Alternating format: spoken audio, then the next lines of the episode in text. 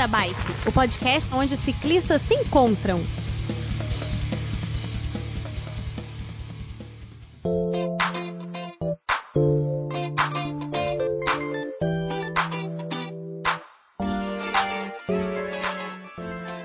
Queridos ouvintes, queridos pedaleiros e pedaleiras, é, sejam bem-vindos a mais um episódio do Beco da Bike. Quem fala com vocês aqui é o Werther, de Vila Velha Espírito Santo. Hoje, infelizmente, não teremos a presença nem do Pena e nem do Felipe. O, o Pena não está, não está presente hoje aqui porque no, no dia dessa gravação ele está numa expedição de alpinismo lá na Cordilheira dos Andes. Quem ouviu o último episódio, ele passou o penúltimo episódio ele passou um recadinho para vocês, então infelizmente ele não está presente. E o Felipe, coitadinho, está agarrado na faculdade lá, não vai poder, não vai poder é, gravar com a gente hoje aqui.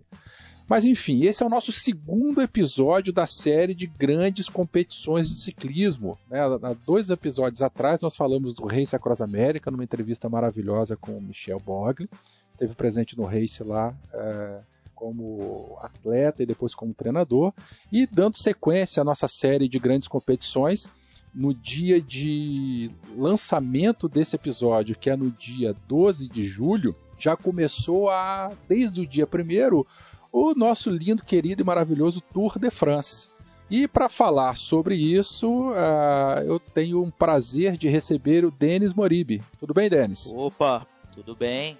Beleza, vamos conversar do tour, né? Vamos essa grande máquina de publicidade, propaganda, de, de, de paixão, de, de gente que ama ou odeia o Tour, essa coisa polêmica que é o Tour de France, e essa coisa maravilhosa que cativa todo mundo, né? Com certeza. O de France é, um, é o maior evento de ciclismo do mundo, né? Então não é para deixar de fora, não. é, exatamente. Pode não ser o maior em distância, mas é o maior em engajamento, né? O, o, o mundo do ciclismo para para poder acompanhar. Dos grandes tours, né? Essa, essa, nessa época do ano começa o verão no hemisfério, no hemisfério norte. Então esses grandes tours eles começam, começaram já um pouquinho atrás, mas eles começam agora aí a temporada. Mas dos, dos famosos, o Tour de France é o maior de todos, não é isso? Exatamente. Então tá bom, Denis, vamos lá. Seja bem-vindo ao Beco da Bike, muito obrigado pela tua participação. Obrigado pelo convite.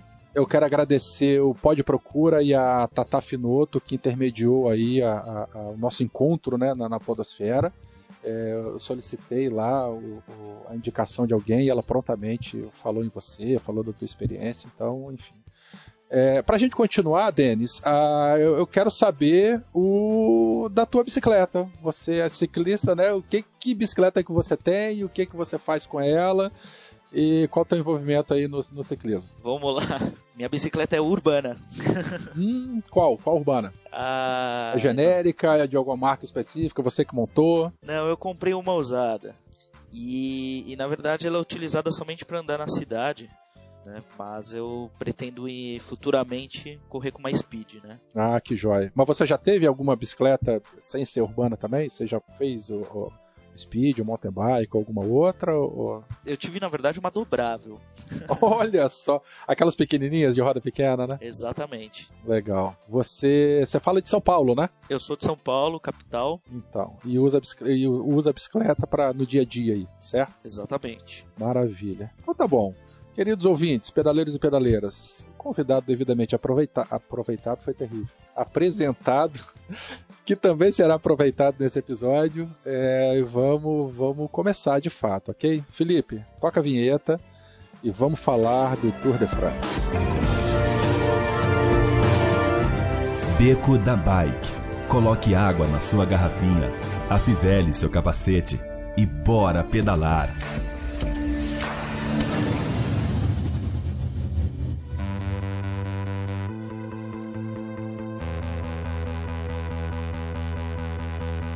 Queridos ouvintes, então vamos lá. Começamos aí o episódio. É, já, como a gente havia comentado na, no bloco anterior, hoje, no dia de lançamento, o Tour ele já está no seu, na sua dez, no seu décimo primeiro estágio. Nessa prova de hoje, os corredores eles vão percorrer 203 quilômetros.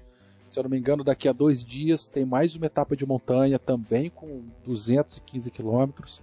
É, também já aconteceu há dois dias atrás uma primeira etapa de descanso. E aí vocês podem perguntar: poxa, mas uma corrida e os caras têm etapa de descanso? são as peculiaridades e as particularidades do, do Tour de France. Né? Ele, ele é, não necessariamente eles dão. Eu, quando descobri, olha só, hein, Denis, eu quando descobri que o Tour de France ele não dava a volta na França toda, eu fiquei decepcionado. E saber que os caras ainda pegam de avião para ir de uma cidade para outra. Mas. Então, normalmente eles pegam os aviões né, é, para ir em algumas regiões, né, porque é, a ideia é fazer com que seja uma continuação, né, seja uma continuação normalmente na última etapa é inevitável. Você precisa pegar o avião porque você precisa passar pela Champs-Élysées, né? A ulti, o último dia é em Paris, né? Nos arredores de Paris até a Champs-Élysées. É. Isso é desde o começo, né? Desde o começo do, do tour era assim, né? É, mas eu confesso que é, eu, bom, desde criança eu ouço falar do Tour de France, do jornal, da revista e tal, não sei o que lá mas podem me julgar. Mas a primeira vez que eu peguei um tour e acompanhei ele do começo ao fim tem muito pouco tempo, em 2014, se eu não me engano. Eu tive uma, uma pneumonia braba no, mei, no mês de julho, o médico me proibiu de pedalar. E aí eu acompanhei, assinei a ESPN e acompanhei praticamente todos os dias do Tour de France. E aí que eu fui entender aquela lógica, aquela mágica, né? aquela coisa envolvente. Você entender o que é o camisa amarela, entender o, o, quais são as etapas de descanso, por que, que tem que ter, como é que é esse negócio de pegar um avião e ir para uma cidade a outra. Não necessariamente a cidade que os atletas terminaram num dia, mesmo que ele vai começar no, no, no dia depois. Então, assim, quando a gente começa a entender esse universo que está associado ao tour, a prova fica muito mais divertida e empolgante, assim, de, de se acompanhar. Né? E nós vamos falar um pouquinho disso tudo aí pro, pro ouvinte poder entender também. Quem sabe a gente não consegue cativar aí mais alguns milhares aí. Né? ah, com certeza.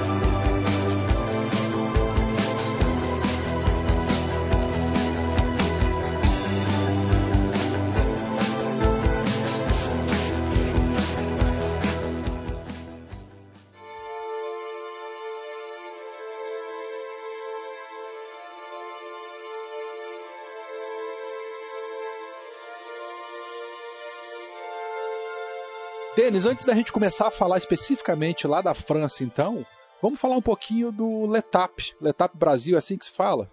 Exatamente. Tá, é, é uma. Para mim, né, eu, eu, eu, eu, sou leigo também nessa, nessa competição, mas parece que é como se fosse uma, uma prova, um gostinho do Tour de France que ocorre em diferentes países, não é isso? Para os atletas poderem sentir como que é a organização, ter uma ideia de percurso, ter uma ideia de como os atletas profissionais, eles, enfim, eles percebem o Tour de France, não é isso? Fala um pouquinho do Letap, o que, que é, onde que ele é realizado, qual a tua qual a tua relação com ele? Então eu vou, vou começar primeiramente falando do Letap do Tour, que é um evento organizado na França pela ESO, que são os organizadores do Tour de France, né? Que tem como objetivo oferecer uma experiência similar à de um Tour de France, só que para ciclistas amadores. Assim, porque no Tour só, só ciclista, prof, ciclista profissional pode participar, né? Exatamente. Né?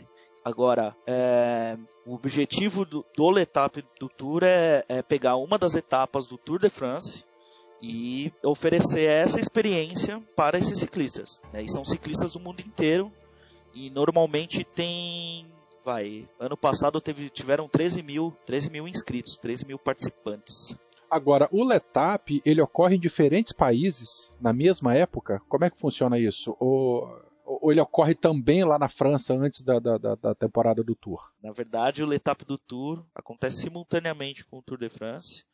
Uh, no caso, será no dia 16 de julho. Semana que vem, né? Uhum, semana que vem. O Letap do Tour acontece simultaneamente no Tour de France. É, vai acontecer no dia 16 de julho, semana que vem, né? Ele vai pegar como se fosse a. Como se fosse uma etapa, como se fosse uma etapa, um dia do Tour de France, né? A, a, os profissionais passam e depois esse circuito ele fica aberto para os amadores, né? Para quem se inscrever e quiser participar. É, na verdade vai ser o contrário, porque assim, primeiro vai ter o ah, primeiro é ele, ah, é verdade. Depois os, os profissionais passam. Exato. E existe o Letap na França, mas existem outros países também, não é Exato. isso? Como, como é o caso do Brasil. Tem, tem um Letap aqui no Brasil também. Tem, tem um Letap. Eu tive o prazer de trabalhar dois anos no- com o Letap Brasil. E começou tem pouco tempo, né? Exatamente, começou em 2015. Nossa, tem dois anos só. É, tá indo pra terceira edição agora. Eu fiz parte da organização da etapa de 2015 e 2016. E ele ocorreu aonde? Ele ocorreu na cidade de Cunha. São Paulo, né? Interior de São Paulo. E é sempre e é sempre na mesma cidade, é sempre o mesmo roteiro ou a ideia é que todo ano o Letap Brasil ele seja em uma cidade ou um percurso diferente? Nos primeiros anos, os organizadores acreditam que Cunha deveria ser realmente a escolhida porque eles querem fazer com que Cunha seja a meca do ciclismo brasileiro. Nossa, que legal, cara. Então a ideia é fazer com que, através do ciclismo, a cidade de Cunha ela consiga se desenvolver. Então esse é um dos objetivos do, do Letap Brasil, que é deixar um legado, legado para a cidade. E fomentar ainda mais o ciclismo de estrada aqui no Brasil, né, cara? A gente tem tanto lugar bom para se pedalar e se a gente puder assim colocar algumas cidades com vocação para o ciclismo, seria muito bom para todo mundo, né? Com certeza. Cunha não só tem um- uma, uma estrada muito boa, mas também tem uma paisagem que assim, é Isso que eu ia falar. É, eu já vi fotos aí dessas competições lá, é uma coisa linda, aquelas estradas curtinhas e com uma paisagem muito bonita, uma altimetria legal para você trabalhar também. É bem legal mesmo. É, nessas três primeiras edições foi decidido que seria o mesmo percurso, a mesma altimetria, tudo. E a mesma distância, né? Exatamente. E, e quem é que pode participar?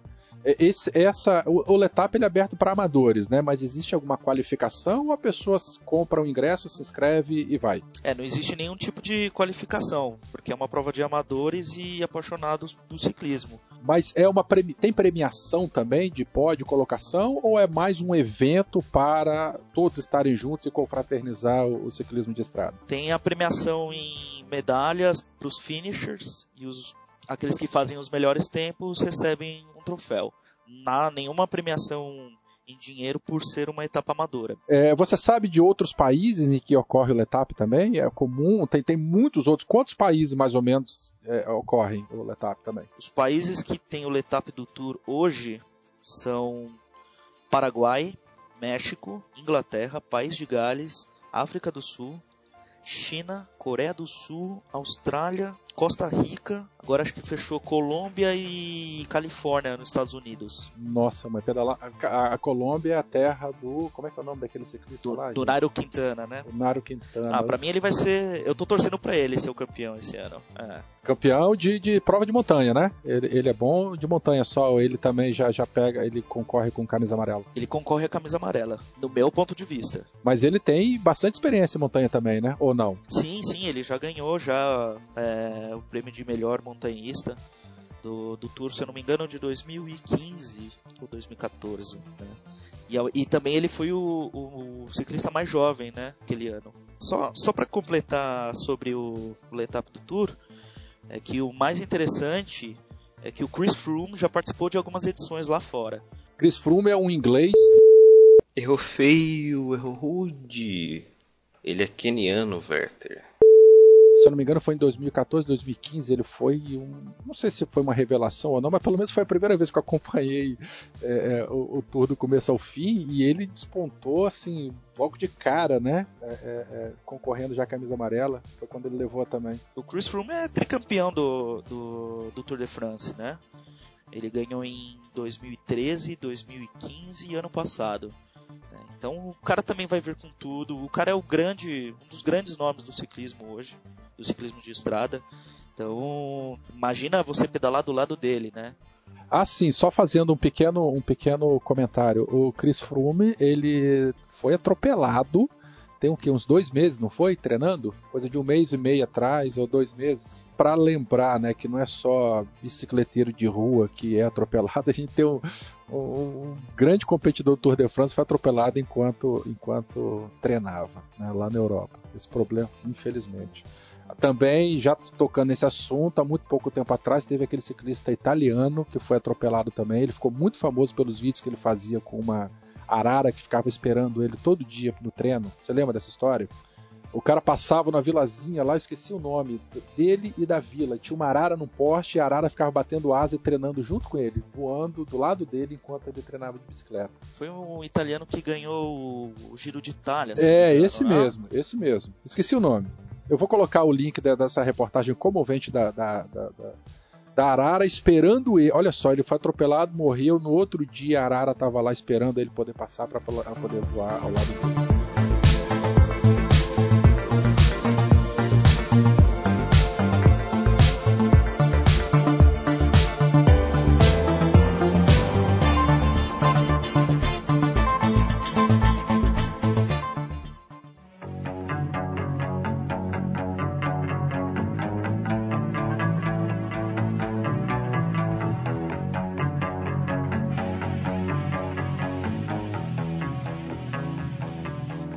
Mas, hein, ouvintes, começamos a falar de um monte de coisa: camisa amarela, escalador, letap, é, tapa de descanso. Falar um monte de, de expressão aqui que quem não está não, não tá acostumado com o tour pode estar tá se perguntando, pode estar tá curioso para saber o que é.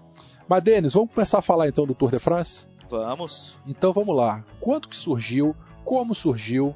É, vamos falar um pouquinho do, do, Vamos fazer um resgate histórico disso aí. Não é a competição de ciclismo mais antiga, embora seja a mais famosa do mundo.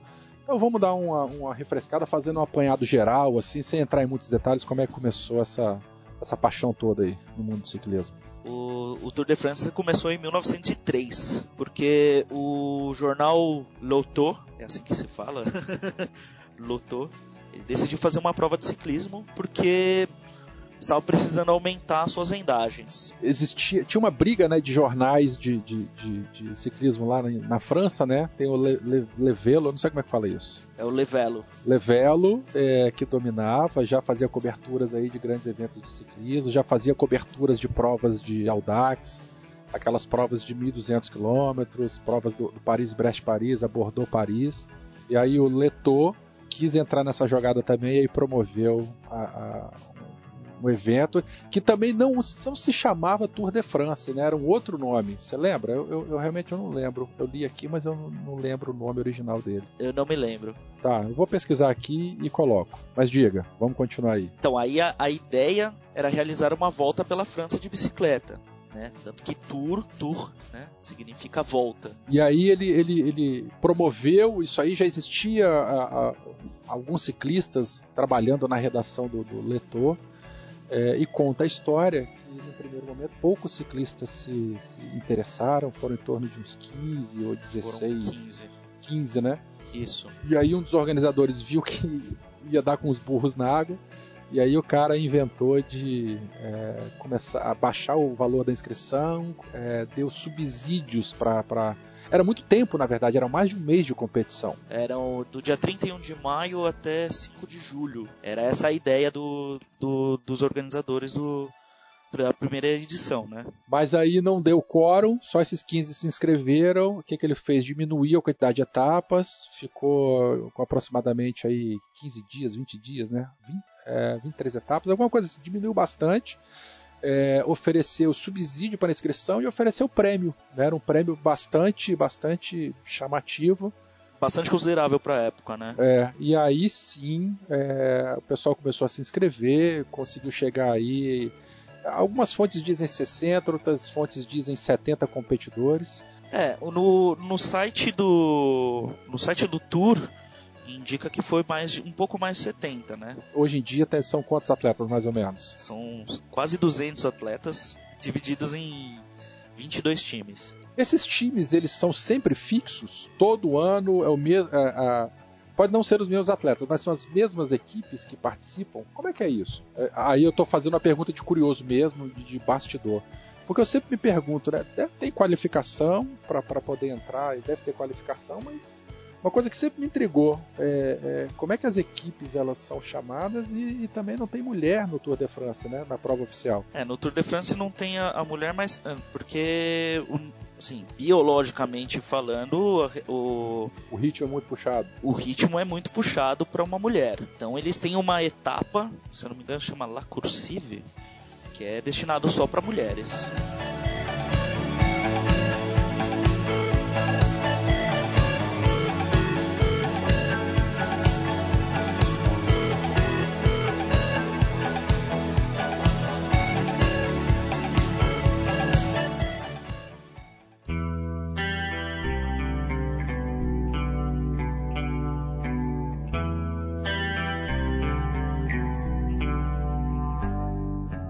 E uma coisa que chama muita atenção também lá nos primórdios é que os atletas, muito diferente do que é hoje, que os atletas eles não podiam receber auxílio externo. Né? Carro de apoio não, não, tinha esse envolvimento que tem de carro de apoio é, das provas que a gente vê hoje em dia. Né? Hoje é muito interessante para quem não, não, não acompanha, para quem acompanha também, mas a coisa que chama muita atenção é o pelotão passando e aquele monte de carro em volta, moto passando o tempo todo, os atletas passando em volta de carro.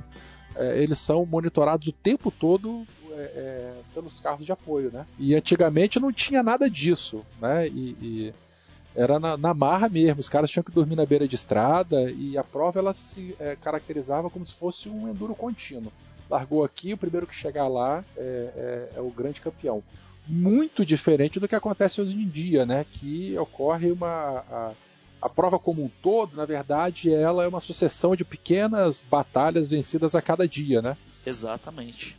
O, o, o formato anterior me faz lembrar muito o Race Across America, inclusive. É, é verdade. Embora no Race Across America tenha carro de apoio, né? E lá no, no, Tour antigamente não tinha. Bom, alguma outra coisa interessante aí pra gente ir falando mais pra frente? Alguma, alguma outra mudança de regra? Alguma outra curiosidade aí na história do Tour?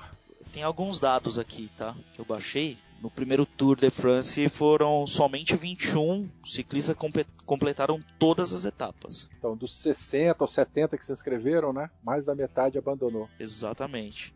A distância total que foi percorrida pelos, pelos ciclistas foi, para quem completou todas as etapas, obviamente, foi de mais de 2.400 quilômetros. Essa edição, agora em 2017, ela está com 3 mil e, e, alguma coisa, não é isso? 3 mil e. Eu não lembro se é 3 mil para baixo, 200 e pouco, ou 3.800 e alguma coisa. Realmente eu não lembro. Depois a gente dá uma olhadinha lá e informa aqui para os ouvintes. 3.540, se eu não me engano. Mais de mil quilômetros menos que, que, que o Race. O Race desse ano acho que é 4.800 ou alguma coisa assim. Mas enfim, não estamos aqui para falar do Race, estamos aqui para falar do Tour de France.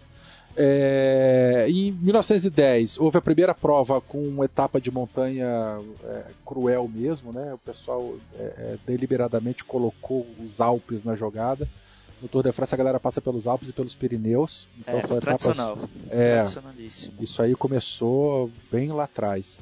É, e como a gente havia comentado, bem antigamente era uma prova de enduro contínuo, né? Lá nas primeiras edições. Dez anos depois da primeira prova, que começou, a competição ela começou a ser calculada é, com base no, no, tempo de cada etapa. Né? Então, ela, ela, essa prova ela começou a ser a prova final, o campeão dela, na verdade, era quem fazia as diferentes etapas, é, o somatório das diferentes etapas em menor tempo.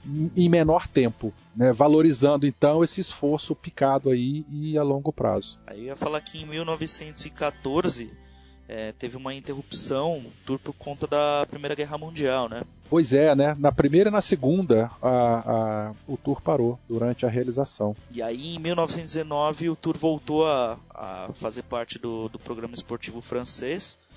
E foi aí que foi implementada a camisa amarela, né? A lendária camisa amarela. Nós vamos falar um pouquinho com mais detalhes mais para frente, mas basicamente a camisa amarela é a camisa desejada por todos os, os competidores, né? Pelo menos aqueles que, que, que estão competindo pela, pela categoria dela. Explica aí um pouquinho o que é o camisa amarela.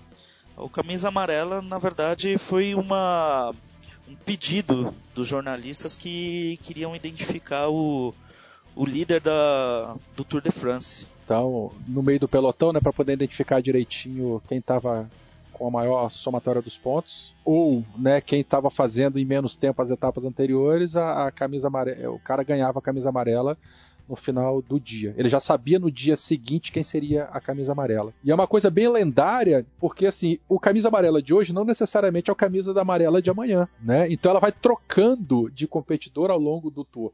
Ela só começa a definir mesmo mais pro finalzinho assim nas últimas etapas, né? Quando às vezes o tempo do cara é baixo demais e aí percebe-se que ninguém vai conseguir bater. Mas assim, até a metade da prova, um pouquinho depois, a camisa amarela ela vai trocando, trocando, trocando e, e a gente não sabe quem que vai ser o grande campeão. O mais curioso dessa camisa é que o, a camisa é amarela por conta do papel do jornal Lotô. Ah, é verdade. É, a cor do papel, ele era ele quem, quem originou o tour, né? E E o papel era tinha essa cor amarela e aí a, a, a essa cor ela foi colocada propositalmente aí para forçar a imagem do, do jornal na, nos ouvintes, né, no, no, público. Exatamente. E não só isso, né? A cor amarela também ela tem um destaque, né? Ela tem um destaque no pelotão, né? Então acaba sendo interessante também. Agora, a, a questão do patrocinador definir a cor de uma camisa não é exclusividade só da camisa amarela. Existe uma outra camisa que, cara, ela é muito feia, mas ela é muito emblemática e para mim é, é, é, a minha paixão, que é a camisa branca de bolinhas. É, oh, Essa camisa é a mais legal do tour, porque é não, é o que Ela é legal pra caramba, né? Mas ela é muito feia do ponto de vista estético. Ela é horrível, medonha mas ela é muito emblemática, realmente. Eu não é... acho. ah, não, eu acho ela muito feia. Vou fazer uma camisa do Beco lembrando essa camisa branca de bolinhas, porque ela, mas para homenageá-la, né? Porque ela é demais, mas eu particularmente acho ela muito feia. Essa camisa foi criada em 1975, né? Mas a, a classificação de montanha, que é a camisa, essa camisa representa, ela foi introduzida só em 1933. Ah, é verdade. A, a, a categoria, né, entre aspas, ela surgiu em 33, é, é, mas a, a, cor da camisa mesmo ela surgiu mais recentemente. E novamente, como a gente havia falado, não era a primeira vez que um patrocinador influenciava, né? Assim como o Letor, Letor que fala? Lotor. Lotor influenciou na cor da camisa amarela, por conta da página o, tinha uma, uma, uma, fábrica de chocolates, chocolates Poulan, eu acho que é assim que fala. Chocolate assim. Poulan. É. Ele também quem falou que, como ele era patrocinador, ele queria que a camisa fosse branca de bolinhas vermelhas. Você sabe, existe uma história até curiosa, assim, sabe qual que foi o pensamento dos diretores na... Não, você pode me falar que eu vou adorar ouvir essa história. Não, é que a empresa ela utilizava embalagens de bolinha para embrulhar os seus produtos mais populares, né? Daí eles pensaram, pô, é, vamos vestir também o melhor ciclista, né? Foi aí que nasceu a camisa do. Essa camisa do Tour. Que pra mim é a mais charmosa de todas. Mas eu confesso que eu.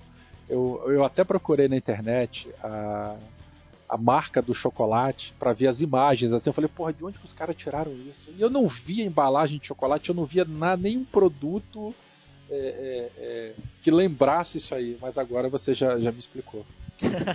agora, essa camisa hoje, ela é patrocinada pelo Carrefour. Pelo Carrefour né? É. E eles aproveitaram a cor, né?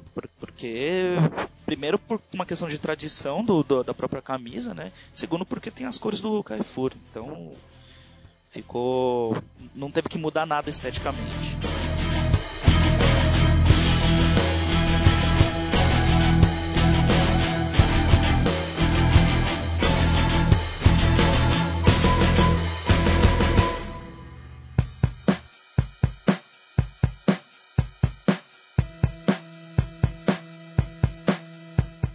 Bom, mais para frente, a surge.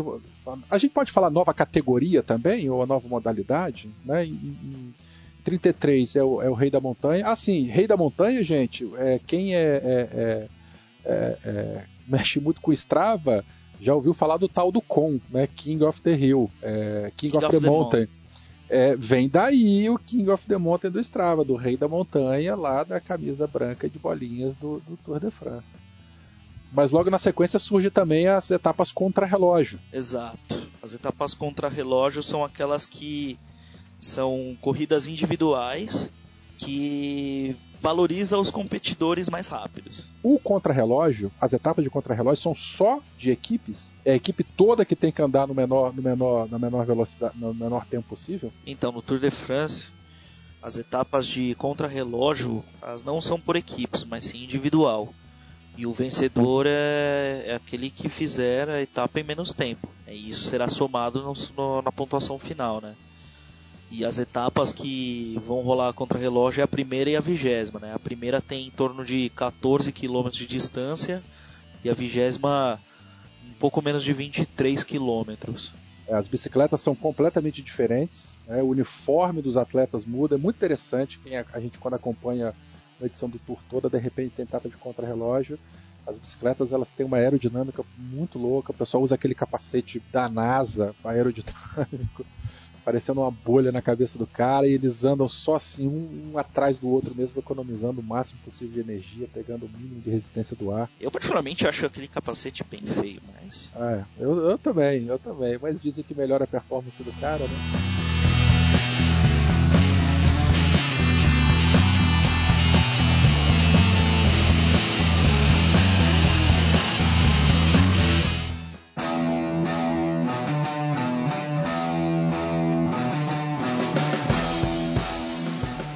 Na sequência aí, o tour ele também para aí é, durante a Segunda Guerra Mundial, em 47, ele volta depois e quando ele volta ele já volta um pouco mais com a cara do que a gente tem atualmente aí, né? É, é e aí pouca mudança vai acontecendo. Você sabe como como surgiu as equipes no, no ciclismo, no Tour de France? Não, pode falar. É, surgiu na verdade em 1906. Ah, porque, é porque até então era, era individual, era solo, né? Era, era solo, né? Foi criada uma, uma equipe de, de ciclismo chamada Alcyon, que era uma empresa de, de bicicletas francesas que fechou acho que na década de 50.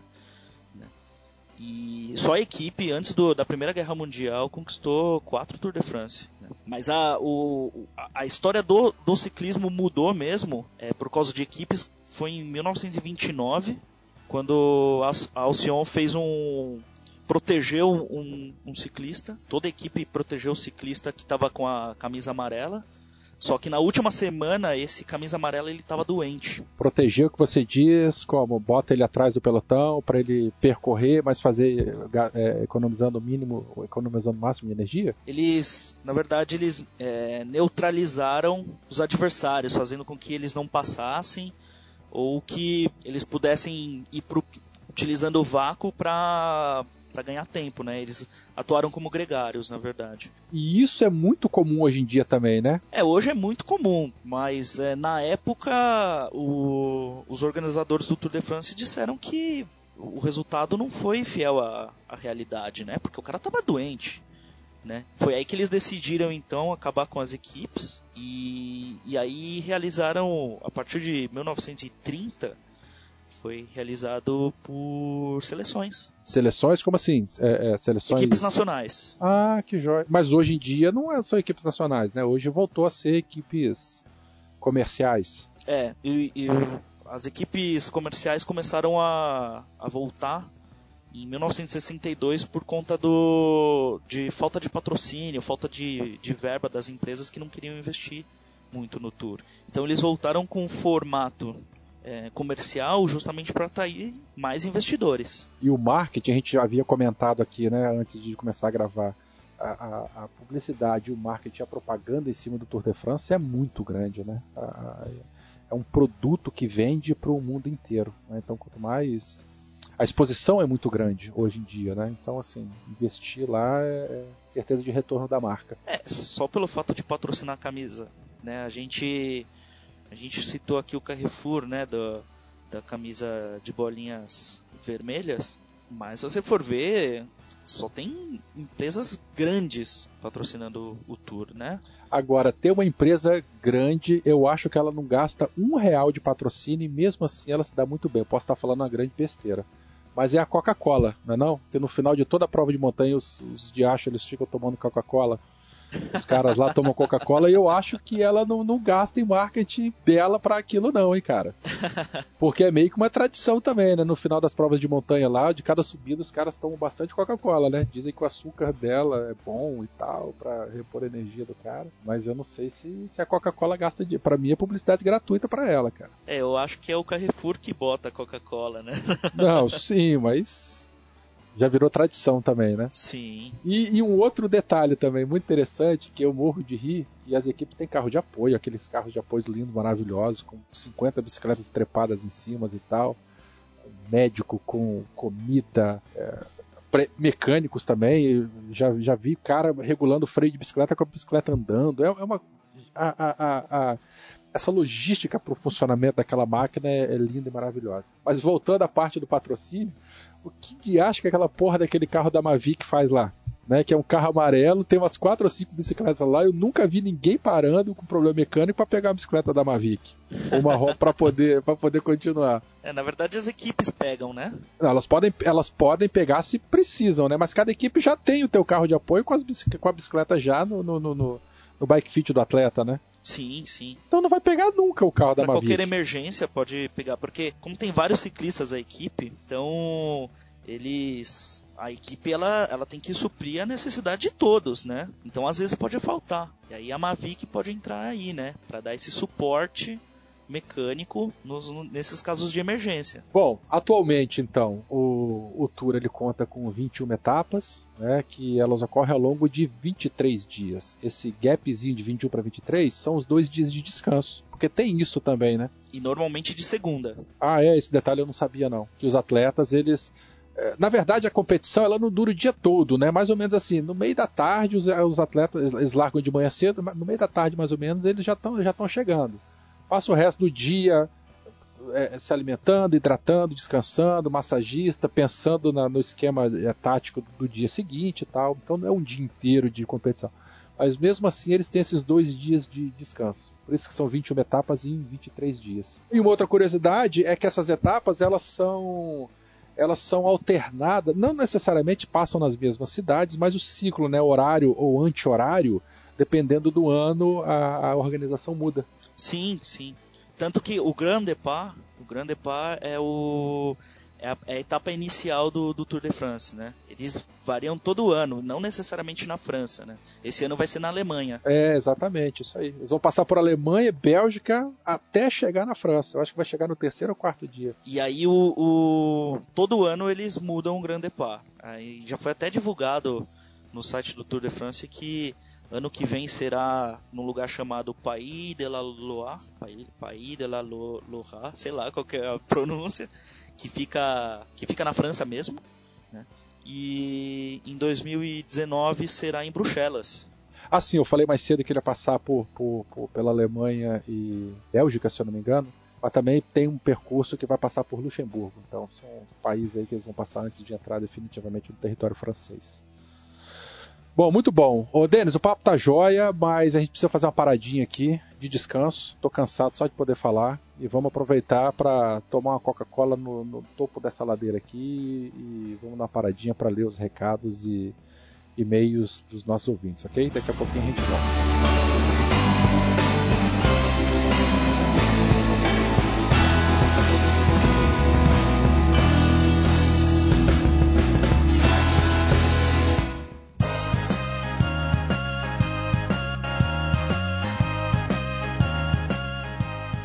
E aí, galera, voltamos aqui para mais uma sessão de e-mails e recados e eu acho que o mais importante de todos, hein? E o Pena não morreu. Não morri, chupa Felipe. é, Felipe não participou, né, daquela última vezinha que a gente se encontrou e ele rogou uma não praga quis, que não, não deu quis, certo. É, mas olha, a praga do Felipe quase deu certo. Ah, você quase morreu, né? Eu quase morri. Eu gravei um giro do beco contando o que aconteceu. Eu vou lançar esse giro do beco, vocês vão querer ouvir a história, então eu não vou dar spoiler aqui, mas eu quase morri. Bom, mas já que não morreu. É, já que não morreu, vamos gravar um comentário aqui, né?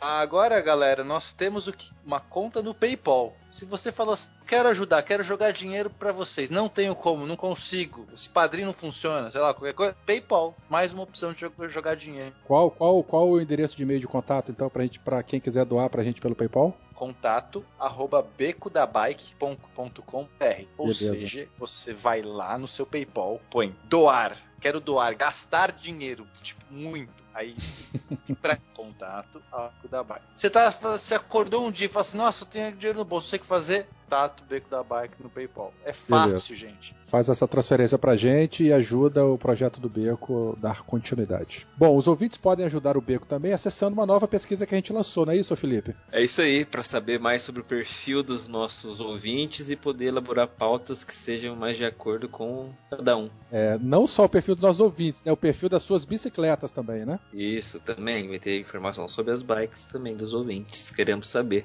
Cara, a gente tem, sei lá, três meses de existência. Não, é mais do que isso, né? Já não sei mais. Quantos meses a gente já tem, Verto? Sete. Sete meses já fizemos duas pesquisas, cara. Isso é muita coisa. É, tipo, a gente. Isso, são só apenas 63 ouvintes na última. Não, não, somos 64 agora. Subiu? Ah, muito bom. 64, olha só. Entendeu, gente? Isso é incrível. A gente tá fazendo pesquisa. Então preencha, por favor, porque dá um trabalho fazer esse negócio e a gente quer realmente é, pensar no ciclismo, no, no, beco da bike, no podcast mais personalizado para vocês. Olha só, pensando em vocês. Claro, queremos saber de sua vida. Nós teremos um encontro também, gente, no dia, entre os dias 22 e 24 de setembro. Vai ter a Brasil Cycle Fair. É, eu vou para São Paulo, o Felipe vai para São Paulo, o Pena não vai fugir de São Paulo. E aí a galera do Beco nós vamos nos reunir aí em algum dia entre o dia 22 e 24 de setembro. Né? Então fique atento aí nas comunicações é, para a gente poder se encontrar e fazer uma grande pedalada lá pelas ruas de uma São Paulo. Uma pedalada pelada, olha que ideia boa. Não, aí é com você. Já, não... já lancei, Mas já também não vou pedalar pelado não. Não, não vou não. Galera, participe do Telegram do Beco da Bike, porque eu não tô participando, mas você tem que participar, para você poder me xingar lá também. Isso, todo mundo fica falando mal do Pena lá, já que ele não tá. No último episódio, pipocou a galera de bike fixa lá, nós divulgamos aí em vários grupos aí de, de Facebook, de, da comunidade da, das, das Fixie, e vários ouvintes entraram lá, falaram que ouviram, queriam, queriam saber mais sobre o beco. Eu comentei também, eu fui lá, a gente interagiu, eu e o Werther interagimos, o Felipe não interagiu muito não. E, e aí, então foi muito Sou legal, tímido, porque é a pauta que eu mais gosto até agora, acho que foi o episódio mais legal. Tá bom, você que acha isso. Então tá bom, galera. É, esse episódio aqui de hoje, né? Tour de France, no dia de gravação desse, desses recadinhos aqui, já teve cotovelada, já teve expulsão, já teve prova de montanha, já teve queda, já teve abandono, já teve um monte de coisa. É, então acompanhe o Tour de France fazendo um jabá de graça. É bem legal assistir o tour com a hashtag Tour na ESPN. O Beco fica lá acompanhando, dando pitaco durante a, a, as provas e a gente fica trocando ideia com a galera lá falando do tour. Então quem gosta, liga lá e, e vamos assistir esse Tour de France juntos. E vamos rapidinho ler um e-mail então do Vitor Aguiar de Genebra, Suíça Internacional. Olha só como os nossos ouvintes são, hein? Nós estamos ah, com moral, garoto. hein? Olá, pessoal do Beco. Parabéns pela iniciativa do podcast. Achei muito engraçado o Werther falar que participou de um Audax em Itaperuna e dormiu em Bom Jesus. Eu sou de Bom Jesus. Você poderia ter dormido com o Werther. Oh, Não, você podia ter aparecido lá no Audax e feito a prova comigo. Você podia ter passado o Werther e, e falado chupa Werther. Além disso, morei quase oito anos em Vitória, cursei biologia e depois doutorado na UFES. Então essa região aí está no meu coração. Mas incrível como nunca além em Vitória Vila Velha. Sempre tive medo por que medo? Eu já pedalei em Vila Velha. E a ideia de que a bicicleta não era bem-vinda no trânsito da cidade. É, isso tem um pro pro problema na ponte, né, velho? A ponte é, realmente tá bem. A gente já falou dessa ponte. ponte. aí, mas tem ciclovia aqui, dá pra curtir bastante. Mas ciclovia. bicicleta não é bem-vinda em nenhum trânsito, cara. Então. Por enquanto, ainda não. né? Principalmente pela ausência de estrutura cicloviária e pela impossibilidade de fazer alguns trechos, né? Como a ponte. Durante meu doutorado, fiz um ano de sanduíche em Berkeley, Califórnia. Olha aí, ficou fazendo ali um sanduichinho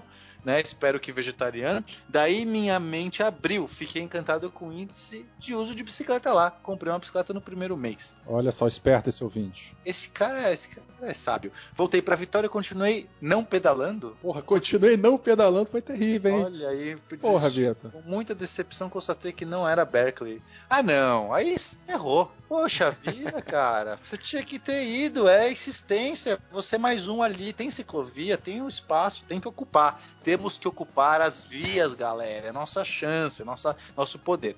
Aí mudei para São Paulo em 2014. Não, aguentei. Eu estava engasgado, comprei uma bicicleta, comecei a pedalar 10 km de casa. Agora você acertou, cara. Para a USP, onde faço pós-doutorado. Finalmente, aí se redimiu. O primeiro dia foi um dos mais aterrorizantes da minha vida, mas é só o Normal, primeiro né? dia.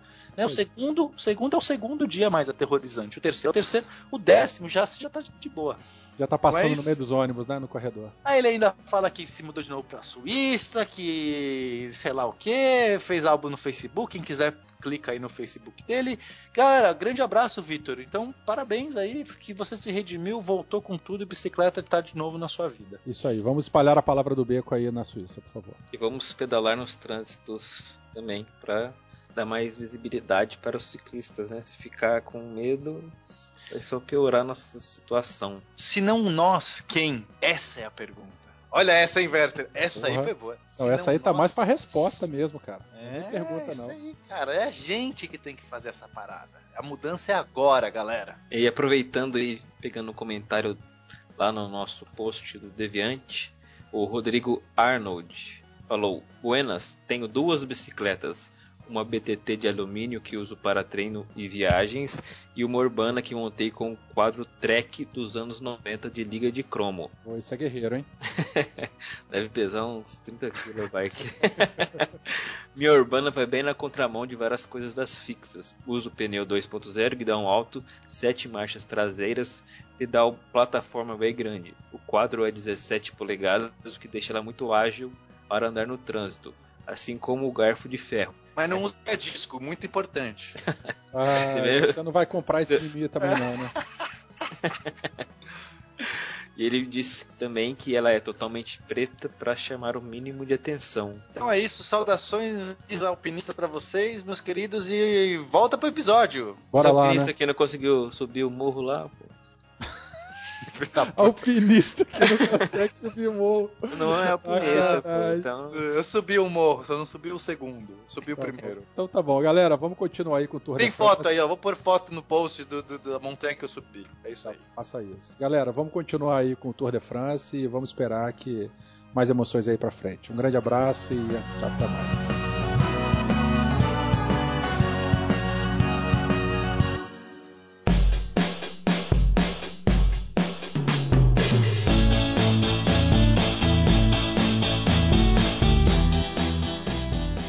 Bom, galera, voltamos aí dos recadinhos e comentários. Ô, ô Denis, é, antes da nossa paradinha estratégica, a gente já havia é, falado alguns detalhes sobre o, o- o percurso propriamente dito, né? Uma outra estrela do Tour de France é o percurso.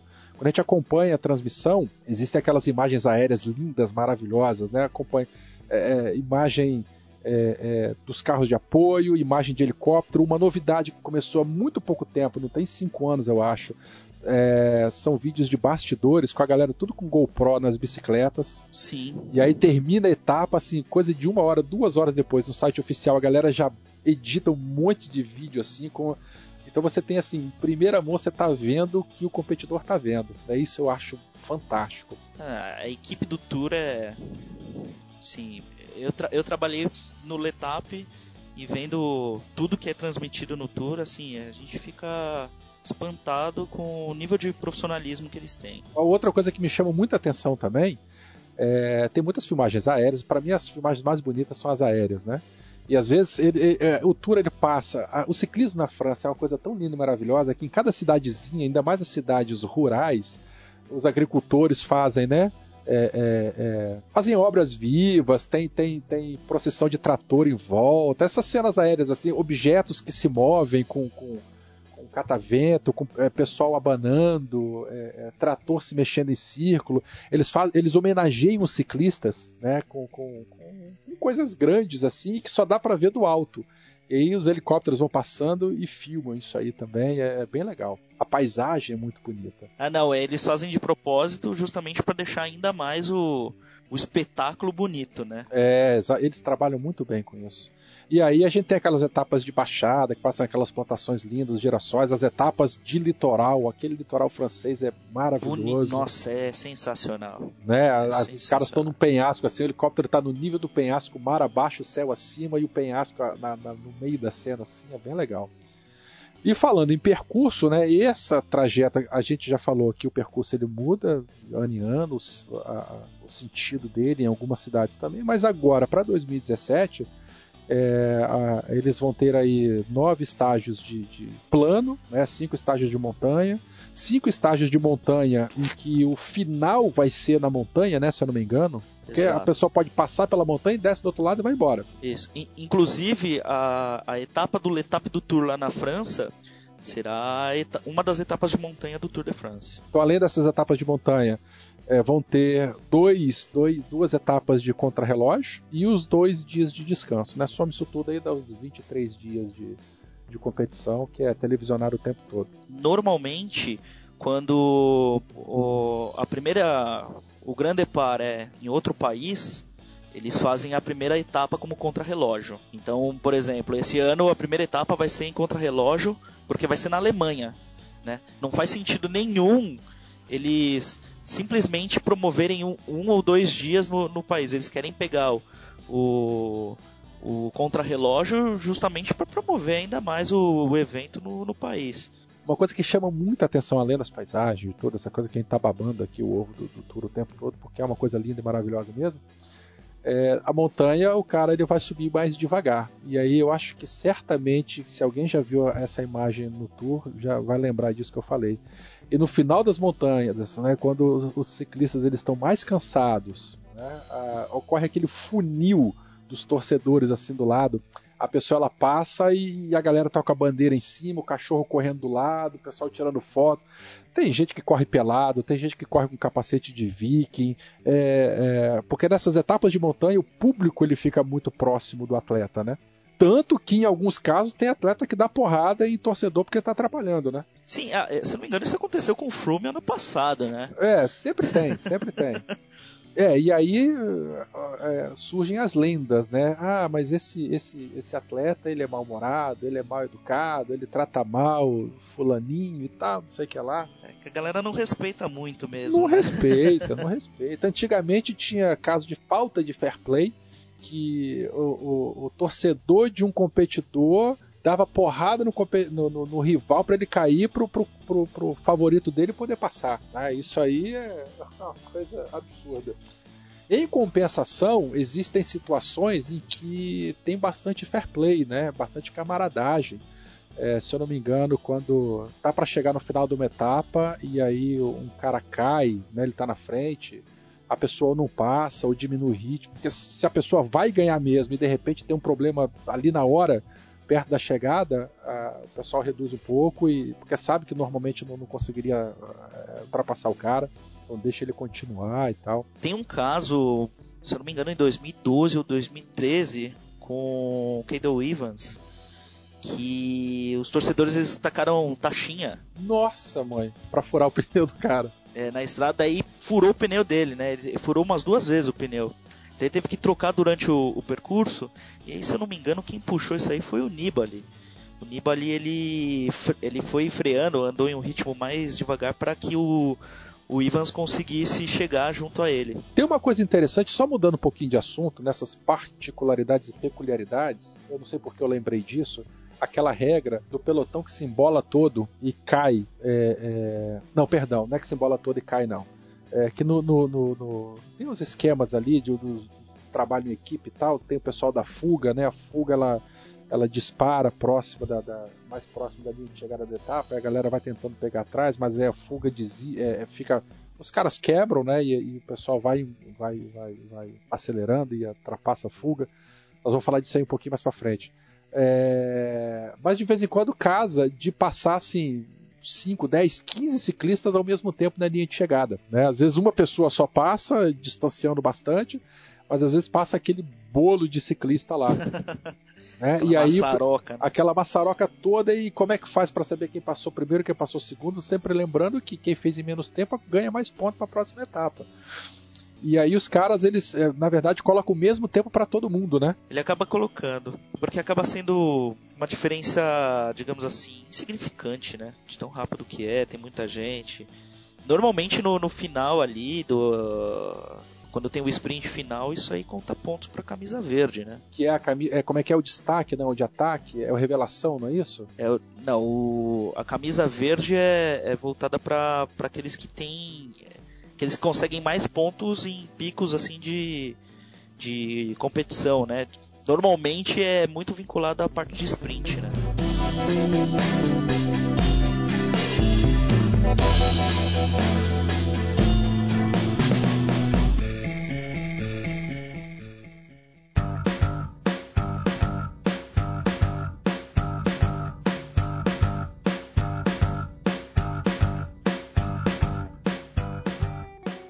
Já que você comentou na camisa verde, vamos falar um pouquinho dessas camisas, né? Que são os grandes ícones dessa competição.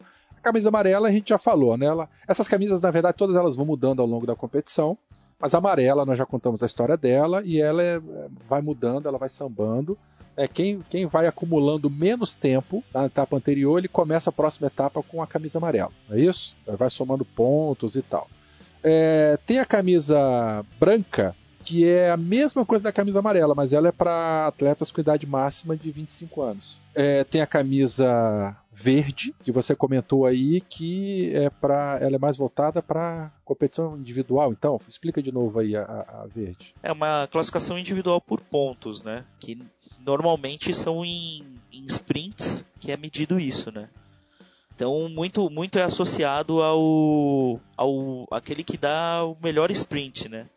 Sendo que, na verdade, é, ele é acumulado em diversos picos durante a etapa, né? Ah, isso que eu ia falar. Essa camisa verde a camisa branca de bolinhas de escalador, é, existem é, é, é, trechos em cada etapa em que começa a contar ponto para isso. Né? Não é, por exemplo, não é toda montanha que é contado ponto para a camisa é, branca de bolinhas. Mas no, no, começo de uma serra tem um totem lá dizendo, né? Vai começar agora. E aí o cara sobe tudo, e aí quem fez em menos tempo ganha é, é, pontos daquilo lá. Aí passa duas, três montanhas, e de repente na quarta tem outra, uma outra subetapa de montanha dentro daquela etapa do tour. E aí no final quem faz mais ponto ganha aquilo ali. E a camisa verde é mais ou menos nessa mesma lógica, só que voltada para sprint voltada mesmo. para sprint. E isso na verdade as, as camisas elas foram criadas, desculpa até interromper, mas as camisas elas foram criadas justamente para criar mais competição dentro do próprio tour, porque é, só tinha então a camisa amarela, né?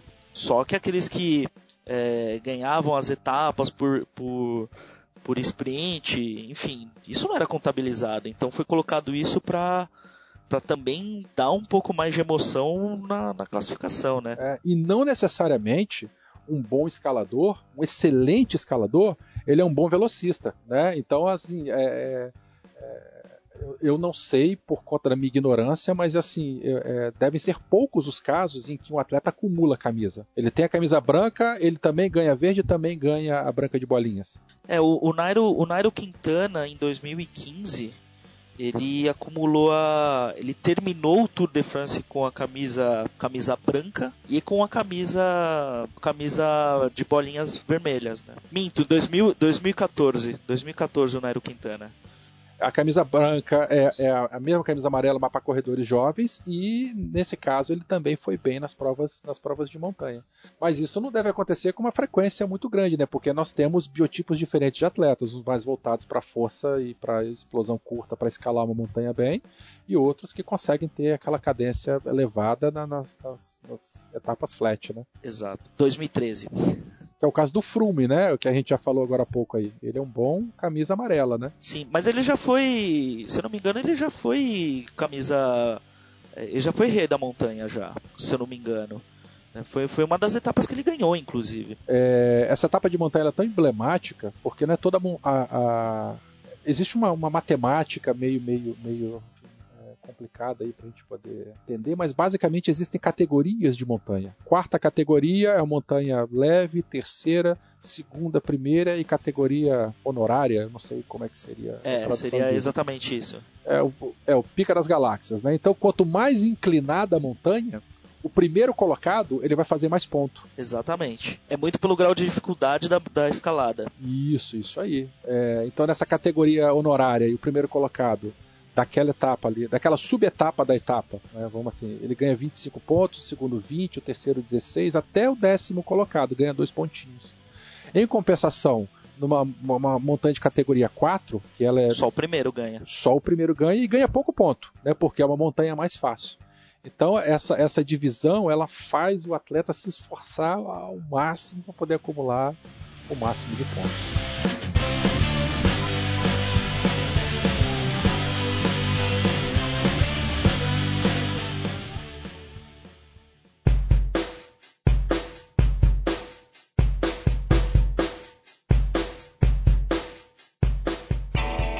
Começamos a falar, a, a, comemos um pouquinho da pauta falando lá atrás do, do, do, fair play, né, ou da falta dele, e a gente também não pode falar, não pode deixar de falar de, de da questão de doping, né, doping químico, doping mecânico, é, o pessoal fica meio assim, dizer se tem ou se não tem, mas o doping mecânico ele foi pego em competições oficiais pela primeira vez ano passado. Foi uma, uma mulher que estava. Eu esqueci a nacionalidade, esqueci a prova também.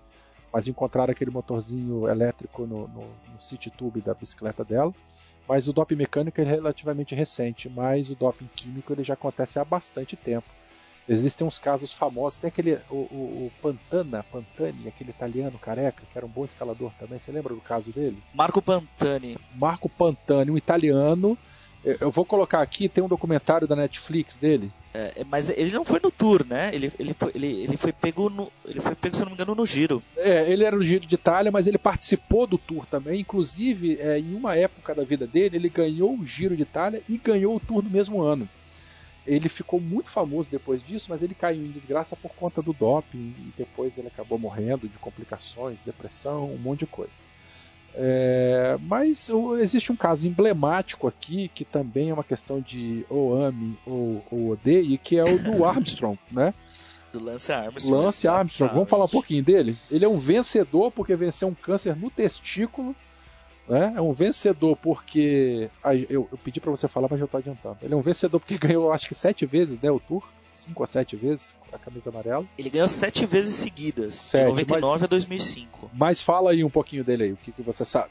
Quando ele terminou a, a, o Tour de 2005, ele resolveu se aposentar, né? Porque se aposentou no auge, né? O cara era tipo um, um ícone do esporte mundial, porque o, o cara lutou contra o câncer. O cara lutou contra o câncer. O cara venceu essa luta. Ele criou um, uma ONG, né, o Live Strong, né, que é um, uma ONG que ajuda pessoas com câncer. Né. Só que teve uma reportagem lá do Equipe que que estava acusando ele de ter usado de ter usado substâncias que, que não poderiam ser utilizadas, né? Isso gerou muita polêmica porque putz, o cara levantou a bandeira de uma causa muito, né, muito nobre, né? Então teve um julgamento é, emocional, vamos dizer assim, e se eu não me engano ele até ele foi até absolvido no primeiro momento, né? Mas aí depois o, alguns amigos de, de equipe na época estavam é, ameaçando de falar a verdade sobre. Daí ele acabou admitindo em 2012 né, que ele estava usando e daí ele foi banido de todas as competições esportivas existentes. É, não só de ciclismo, né? Foi banido geral, né? Geral, geral. Mas ele acabou voltando depois é, competindo também, não foi? Não sei se ele fez ou se ele fez só o, fazia só os letap que aconteciam lá na, na, em Paris. Eu sei que ele voltou a ter relações com o Tour de France. Sim, ele, ele fez o, se eu não me engano, o, o letap mesmo, né? Mas é uma lenda, né? É, é, é, é uma pessoa super carismática, é uma pessoa reconhecida, todo mundo que conhece, né? Já ouviu falar, já ouviu falar do, a história dele está muito relacionada com, com a história do Tour. E, e, ele tem uma grande história de superação que ele venceu esse câncer aí no logo no testículo, né?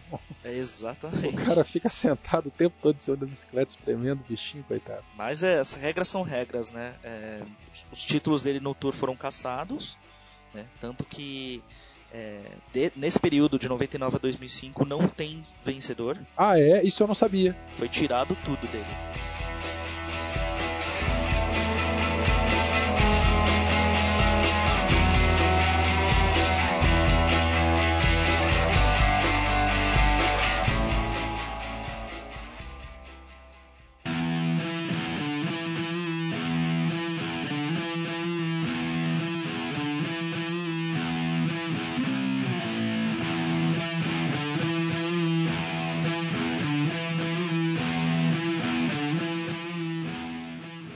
Chama muita atenção é o trabalho em equipe. Quando as equipes já começam, as diferentes equipes, na verdade, também, né, já começam a perceber quem vai ser o, o camisa amarela, quem vai ser o campeão.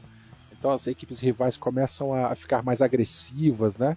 Querendo puxar mais, tudo para poder atrapalhar. Em compensação, a equipe do cara faz de tudo para poder proteger ele. Fala um pouquinho dessa. Vamos falar um pouquinho dessas diferentes é, é, estratégias de combate, porque na verdade é um grande combate, né, lá dentro que ocorre no, no Tour. O ciclismo, na verdade, é um, é um esporte em equipe, né? Por mais que a gente ande individualmente, né, numa bicicleta, Porque o, o que, que acontece? Existem, existem algumas estratégias que fazem com que é, certos ciclistas é, vão para o pelotão de fuga ou vão pela fuga sozinho mesmo para conseguirem é, tirar alguma vantagem numa determinada etapa para conseguir. Mas aí eles vão conseguir vantagem, mas aí eles pendem às vezes do, dos gregários, né? Que são aqueles que puxam o que puxam o, o, o último ciclista, né? E eles ficam revezando entre si para para que o o potencial a camisa amarela, vamos dizer assim, né? É, têm uma classificação melhor para isso. Então eles trabalham bastante em relação assim nessa nessa coisa de vácuo, né? Uma coisa que eu nunca entendi é a fuga, porque o pessoal fala, ah, a fuga saiu cedo, a fuga saiu tarde e tal, não sei o que lá. Mas, por exemplo, às vezes tem prova assim faltando 10 km, etapa, né? 10, 20 km para poder terminar. Aí sai aqueles 3 ou 4 assim, né? E começa a puxar. Puxa, puxa, puxa, puxa, puxa, puxa e tal. Mas chega lá na frente, os caras quebram. E aí o pelotão vai e encosta. E depois que encosta, quem tá ali no, do, no, meio do pelotão vai embora também. Aí ali, assim, faltando, às vezes faltando 500 metros, 1 km, 500 metros, que a gente vai saber realmente quem, quem vai cruzar a linha de chegada primeiro. É, é, isso acontece de vez em quando. É, normalmente isso, isso assim, o que, que é, né, esse pelotão de fuga, né? É aquele pelotão que vai para frente e que né, tentam de alguma maneira mais para frente, mais para frente digo, quase no final, eles nem vão participar. Eles são aqueles caras que puxam o vácuo mesmo. Mas se eles não vão participar, para que que eles fogem? Desculpa a minha pergunta de, de ignorância. Não é mais fácil eles ficarem lá todo mundo junto mesmo também? Não, mas aí normalmente vai assim, tem dois ou três de, de, da equipe, né? Que, que vai lá e puxar, porque primeiro tem a, a classificação de equipe, né? tem, tem, tem, um, tem uma premiação em equipe, né? e às vezes o, o cara que é potencial para camisa amarela vai junto com mais dois ali para manter um ritmo. É, para manter o ritmo para que ele consiga uma vantagem de tempo né, no final. Mas o camisa amarela ele vai no pelotão de fuga também? Não necessariamente. É isso que eu ia falar. Agora, se o pelotão lá atrás, o grande, sabe que a fuga foi lá e que ela vai quebrar, né, os caras vão cansar, é, para que, que eles tentam pegar? Sabe, esse, é, é, essa matemática que às vezes não, não, não consigo entender. é, às vezes é, é, estratégia de equipe, é, ponte, é, é pontuação de equipe. Então isso acaba contando para a equipe, né? Ou então até mesmo para a própria camisa amarela, dependendo dos pontos que é, dos pontos que chamam os sprints intermediários, né? São esses pontos de para conseguir pontuação e acumular até o final do, do evento. Né? E essa questão pro ouvinte, né, que foi acompanhar pela TV, é, se, pessoalmente para mim, né, é, é, se eu fosse dar uma, uma dica e tal, é, assisto as provas de montanha, principalmente os finalzinhos das provas de montanha, onde tem mais emoção, que é quando o público ele envolve o atleta. É bem legal de ver. É, e a, a, parte final, os últimos 30 quilômetros assim de cada etapa, que é onde as equipes elas começam a ficar mais agressivas, né? Protegendo quem tem que proteger, disparando quem tem que disparar. E aquele finalzinho, cara, que às vezes com, com 500 metros o, o cara ele dá um sprint alucinante e não é, é, incomum acontecer do cara levantar o braço comemorando e o outro passa do lado e vai embora, né? E passa na frente do cara. Isso acontece, viu? Acontece bastante. É, é. E assim, e corredor também tomando esporro, isso é, depois a gente acaba ficando sabendo. Porque o cara que cruza pela primeira vez, primeiro local, cada etapa, ele é fotografado no mundo inteiro. Aí às vezes o cara passa de, de camisa meio abaixada, ou com a gola da camisa meio de lado assim e é, é, bastante interessante esse detalhe. É, eu me prendo, né? Esses detalhes bobos assim. Que o cara, quando vai chegar, ele tem certeza que ele vai ganhar. Ele fica em pé na bicicleta, levanta, ajeita a gola, baixa a camisa para poder esticar o máximo o, a, a, o jersey dele, né? A camisa, para o patrocinador poder ficar, ficar aparecendo. Exposto, né? Exposto. Quando também não acontece do carro de apoio querer ir atrás dele, né? Porque é bonita a foto do cara na, em primeiro plano, o carro de apoio atrás com aquele monte de bicicleta trepada e aí a organização tem que ir lá e meter expor no carro de apoio que ele não podia fazer isso. Exatamente. Normalmente eles têm ali uma rota de fuga, né? Que eles acompanham ali e depois eles. No finalzinho sai. É, no finalzinho eles saem, mas acho que não, não mostra. Acho que também, né? Pra não chegar e aparecer no jornal que, pô, pera lá, é uma, é uma competição de bicicleta é uma competição de carros, né? É, na verdade é uma competição de, de quem aparece mais, né? Também. Bom, finalizando aqui, é, para a gente acompanhar aqui no Brasil, como é que faz, além de internet, rádio e. e, como, nem sei se passa isso aí no rádio também. Mas quem que transmite aqui no, no, o tour aqui no Brasil e existe alguma forma oficial assim da gente acompanhar? Sim, sim. É, normalmente é na ESPN, né? Quem, quem são os especialistas ali é o é o Ari Aguiar, que adora ciclismo, e o comentarista que é o Anderson Celso Anderson. Celso Anderson, ele é, ele é irmão de um amigo meu, inclusive, né? Chama Kleber. Um abraço pro Kleber aí. Tem um desses dois, eu não sei se é o Celso, que ele já participou de uma. de um. Ele já participou do tour? Ele nunca participou do tour, o Celso. Eu acho que ele fez o Letap, imagino. Ele fez, ele deve ter feito vários Letaps, porque o irmão vai vai direto para lá, para França, né? Agora, nas duas últimas etapas, se eu não me engano, quem vai acho que duas ou três últimas etapas, quem vai fazer os comentários é o Mauro Ribeiro, né? Ah, isso que eu ia falar. O Mauro Ribeiro é o único brasileiro a participar do Tour? Ou teve Não, algum outro? Mas foi o primeiro, o primeiro e único brasileiro que ganhou uma, uma etapa do Tour de France, né? Olha que legal, cara. Ele ganhou em 1991, se eu não me engano. Né? Fazem aí 25 anos. Aí. É, e hoje é um entusiasta do ciclismo e um grande fabricante de uniformes. Né? Os uniformes Mauro Ribeiro aí são famosos aí no Brasil inteiro aí. Pela qualidade pelo preço. Mauro Ribeiro, patrocina eu, Mauro Ribeiro. Mas o, o, teve um outro ciclista também que chegou próximo desse feito, que foi o Murilo Fischer, né? Que é o é dessa penúltima geração aí de ciclistas brasileiros aí, né? Mas vários outros também já participaram do tour, né? O Renan Ferraro, o, o Palharini, o Vanderlei Magalhães, né? Que Deus o tenha, né? Mas que o, o, existe até uma imagem do Mauro Ribeiro que é bem emblemática assim para assim, ciclistas que são nacionalistas, né? Que é ele justamente abrindo o braço e comemorando, né? Então, é um, realmente foi um marco assim para o ciclismo brasileiro. Bom, alguma outra coisa que você quer falar? Alguma outra consideração? Alguma coisinha aí que nós esquecemos que você acha que vale a pena comentar? Ou a gente pode partir para nossa vovozinha? Existem algumas curiosidades legais aqui, cara. Tem um, tem um episódio bastante emblemático no tour do ano passado que foi que uma moto freou e o Chris Froome, que ele já estava com a camisa amarela, né? Ele bateu com tudo na moto, né? E aí estragou. Era uma, uma etapa, se eu não me engano, era no Mont Ventoux, se eu não me engano. E, e aí ele. A bicicleta ficou toda quebrada ele saiu correndo. e aí a gente ficou. Eu, eu, quando eu vi, fiquei pensando assim: nossa, é, pode correr, né? Porque aí já é triatlon, né? Ah, Só no final, não foi?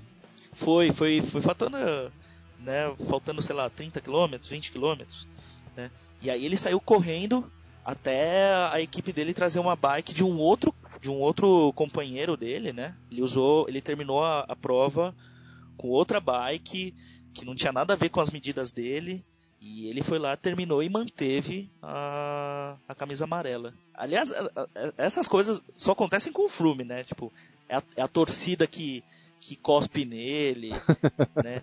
Teve um, se não me engano, um, uma etapa que o Chris Flume tava ali andando e deu um soco no, num colombiano ali que tava torcendo pro Nairo Quintana ali. Ele é inglês, não é? Eu falei mais cedo. É, é da Inglaterra, não é? Ele é inglês, né? Medalhista de bronze na, nas Olimpíadas do Rio. Não aguentou o calor tropical, não. É. Se bem que lá no Tour também tem umas etapas de dia que a galera pega quase 40 graus, hein? É, é pesado. Tem, tem alguns. Porque é verão lá, né? É o verão lá, né? Agora, tem um torcedor emblemático do Tour de France que é o Didi, né? Não, não sei. Como é que é essa história? O Didi é um. É um diabo. É um cara que se veste de diabo, um senhorzinho ali. Ah, né? você tá de brincadeira. Ele fica fantasiado de, de capa, tridente e vermelhão? Exatamente. Né? E, e, e, tem várias fotos. Ele já é tipo uma das celebridades do ciclismo, né? Porque ele não atua só no Tour. Ele vai pro Giro de Itália, ele vai pro, pro, pra volta da Espanha, né? Então. Mas ele é um cara que. Ele, é, ele, ele chegou até se aposentar e aí os fãs não queriam que ele se aposentasse, daí ele voltou, assim, foi uma Porra, coisa muito que louca. massa. Deve, deve aparecer nas provas de montanha, né? Que, que gasta mais tempo ali. Principalmente porque ele é um dos caras que incentiva os próprios ciclistas, né? Esse cara então é aquele tiozinho barbudo gaúcho que vai nos Jogos do Brasil, a, a, dos Jogos da da Copa do Mundo do Brasil, viaja o mundo inteiro correndo atrás do Brasil agarrado com a, com a taça. Ele faleceu, né?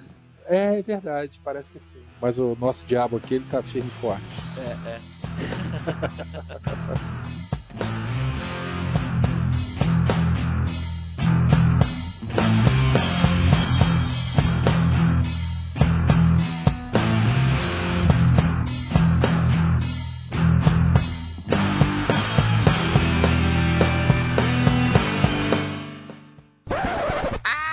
esses meninos, esses meninos ficam atacando em mim.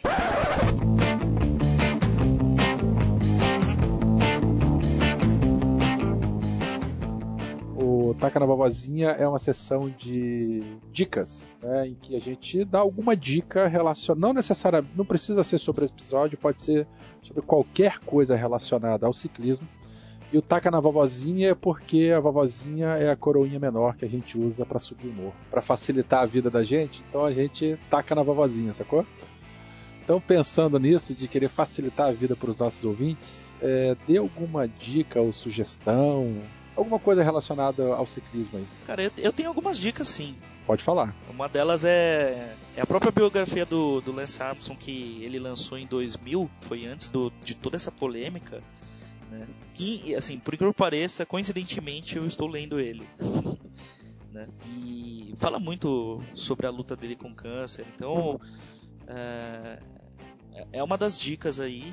E outra dica, que não é nem fazendo nenhum jabá ali, mas é é que eu, assim, eu, eu gostava do Tour de France tudo, mas eu comecei a me apaixonar pelo Tour por causa do Letap Brasil. Né? Porque dentro do Letap, né, como eu trabalhava nos bastidores do Letap, né, eu não tinha o, a, a, sensação de um ciclista. Então assim, a gente fica meio assim, pô, né, o primeiro ano principalmente, né, como é uma novidade tudo, né. Mas a prova me pareceu bastante excelente, assim, com um nível de com um nível de dificuldade interessante para aqueles que, que estão no início né, do, do pedal. Então, o que eu sugiro é que vá conhecer o, o, o Letap, não necessariamente correr, mas ir para a cidade de Cunha, tentar entender um pouco a atmosfera do que é um, um Letap do Tour. E aí também tem as redes sociais né, do, deles, também pode acessar. É, esse ano já aconteceu, né? Foi em... Ah, não, vai ser em setembro. Esse ano vai ser em setembro. É, 22 a 24 de setembro. Ouvintes, a, a, o link do, do, Letap está aqui na, na, na, no final da postagem. Então, assim, entrem lá, acompanhem. Quem for de São Paulo, faz uma viagemzinha para Cunha e conheça lá. Bom, minha dica é o documentário do Marco Pantani. Marco Pantani, tem que falar fazendo mãozinha de coxinha, né? Que foi esse grande escala, é, ciclista que ganhou várias vezes o Giro de Itália. Começou novinho, tem um monte de imagem dele, molequinho, competindo de, de ciclista. Esse documentário é gratuito no Netflix, é, o link está aí. Então, ouvintes, vocês podem acompanhar. É, a história dele é muito bonita, embora seja bastante trágica, porque ele foi do, do, da glória do auge ao inferno por conta da, da questão do doping. E nesse documentário fica muito evidente também a pressão das equipes e dos patrocinadores em cima do atleta. O atleta ele não se dopa sozinho, né? Então tem todo aquele esquema e aquela pressão envolvida em cima dele. E nesse documentário fala, fala bastante disso aí, ok? É, Denis, é, vamos lá. Gasta aí teus dois, três minutinhos aí falando de você, falando dos seus projetos. Você tem um, um, hot site, né? Você tem uma conta do multiatleta. Explica pra gente o que, que é e, e fala um pouquinho mais de você é, profissionalmente como que os ouvintes podem te encontrar, como que eles podem te contratar, faz aí teu, teu jabá. Bom, é, eu sou formado em publicidade, eu atualmente eu estou estudando marketing esportivo, eu justamente fui para o Letap Brasil por conta do marketing esportivo, é, saí do, do, do escritório para abrir um, para iniciar um um projeto meu que chama o Multiatleta. Né? O objetivo desse projeto é é, mostrar para todos a, todas as pessoas que estejam interessados nisso é, conhecer as mais diferentes modalidades esportivas do mundo. Ah, embora você esteja falando de ciclismo aqui, você não cobre somente ciclismo, né? Exatamente. Então, por exemplo, é, fiz vídeo para escalada, sobre skate, Uh, enfim, vários assuntos vão aparecendo. Gravei com o com um paraciclista. Olha que legal. E foi lá na USP, né? bem legal. E a ideia é, é isso, é mostrar para as pessoas que não existe somente é, um esporte. No caso, assim, foi muito pensando no futebol, né? Porque o futebol toma muito a mídia, né? E tem várias outras outra, outros esportes que passam mais credibilidade do que o próprio futebol, uhum. né? Então, e a ideia é mostrar é, na teoria e na prática, na prática eu praticando todos os esportes olímpicos, Olha todos os esportes olímpicos e todos os esportes não olímpicos, né? Cara, isso nunca daria certo para comigo, porque futebol, por exemplo, eu sou uma desgraça completa. Mas é, é não pretendo. Futebol para mim tá, tá arriscado da lista já. É porque é um esporte. Ah, tá. Não, eu, nossa, eu não daria certo pra esse negócio, não. Né, Aí quem quiser é, entrar no meu site, entra em www.multiatleta.com.br. Lá você tem mais sobre o, o meu projeto. Eu tenho um blog que é um. Normalmente ele complementa os vídeos que eu divulgo no YouTube.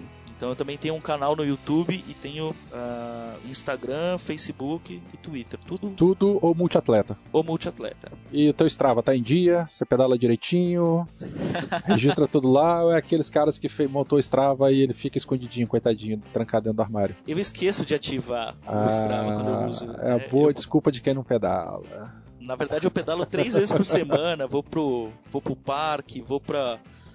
Vou encontrar alguns amigos, mas é mais pra andar na rua Eu mesmo. sei, eu sei, eu tô brincando. Maravilha. Então tá bom, meu amigo. Novamente, muito obrigado pela tua presença. Foi ótimo, bateu, foi excelente bater um papo aí do tour. Tomara que quem conheça é, se empolgue ainda mais e que tomara que a gente possa ter passado esse nosso entusiasmo para os nossos ouvintes aí que vão começar a olhar o Tour de France com outros olhos, prestar atenção no detalhe, né, ver, ver esses nuances assim que a gente poder que a gente falou aqui ao longo do episódio todo. Tomara, porque é um excelente evento, talvez, assim, no meu ponto de vista, o melhor evento de ciclismo que existe no mundo. Então, o mundo inteiro almeja a camisa amarela do Tour, né?